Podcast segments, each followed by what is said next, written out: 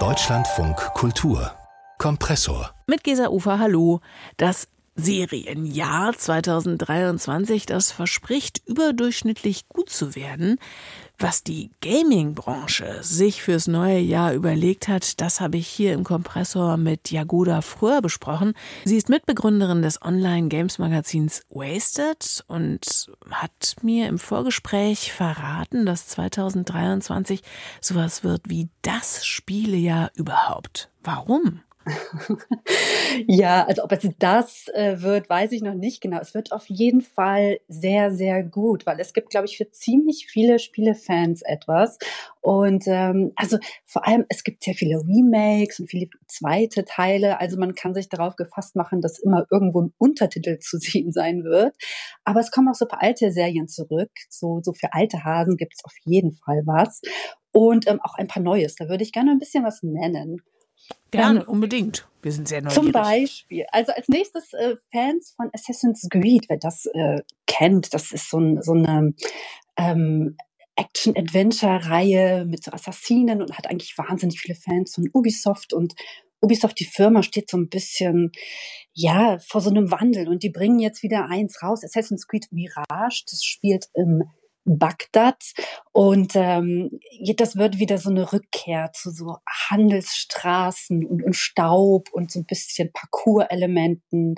Und da kann man sich sozusagen drauf freuen, wenn man die alten Assassin's Creed Creeds mochte. Aber dann gibt's auch noch sowas wie Diablo 4. Also Diablo hat wahrscheinlich haben die meisten schon mal was von gehört, das steht äh, auf dem Programm. Oder auch ein neues Zelda, Zelda Tears of the Kingdom, da auch schon wieder dieser Untertitel.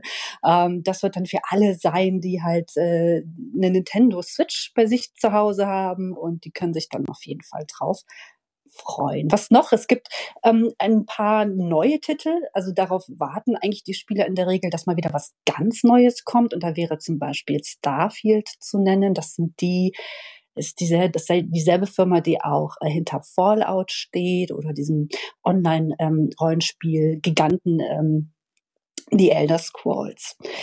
Was wir noch haben, sind zum Beispiel so Indies, ja. Die sind ja seit Gott sei Dank seit so 10, 12 Jahren nicht mehr wegzudenken. Und da möchte ich vor allem eins nennen, was jetzt Ende Januar ansteht.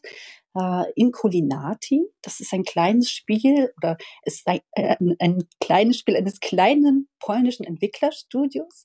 Die haben sich so ein bisschen den Mittelalter-Style äh, zugewandt und die werden da so lustige Kämpfe führen, rundenbasierte Kämpfe und mit den Figuren, Originalfiguren aus mittelalterlichen Büchern. Also da sind dann bizarre Geschöpfe zu sehen und genau die haben sie mit aufgenommen. Frau Fröhr, interpretiere ja. ich das richtig an Ihrer Stimme, dass Sie eigentlich doch schon jetzt ein heimlicher Fan von Inculinati sind?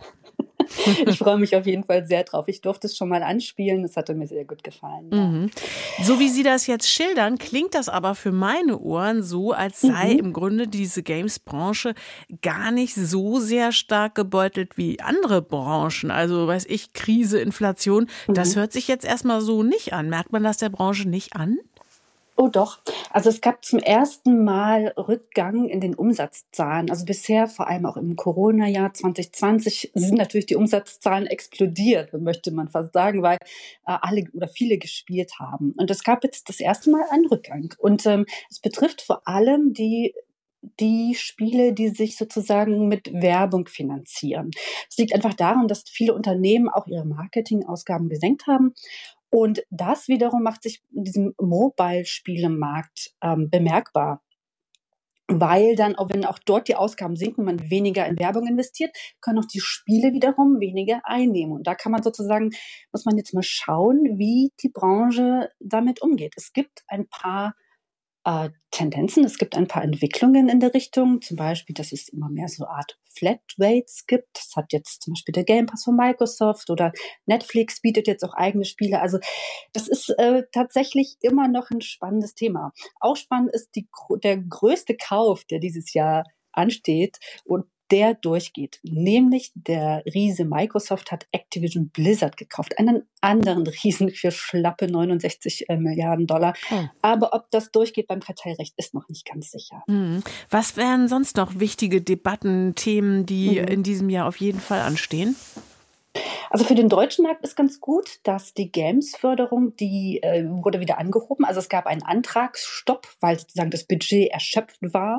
Und ähm, das läuft zum Glück wieder. Es ist von 50 Millionen auf 70 Millionen aufgestockt worden, was ein gutes Zeichen ist für die deutsche Branche und da auch immer wieder tolle Titel aus Deutschland kommen. Da möchte ich zum Beispiel, ah, eins noch, genau, nämlich The Darkest Files von Paint Bucket Games steht auch auf dem äh, Tableau. Das, da geht es um die Aufarbeitung von ähm, NS-Verbrechen mhm. in der frühen BRD.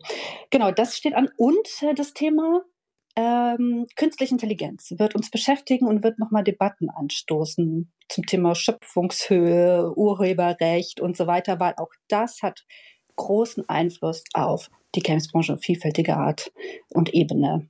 Also auf meine persönliche Liste schreibe ich ganz, ganz sicher in Culinati und The Darkest Files das ja. Games-Jahr 2023. Das lässt sich wenigstens schon mal sehr verheißungsvoll an, sagt der Guder früher vom Online-Games-Magazin Wasted. Ganz herzlichen Dank für Ihre Einschätzung. Dankeschön.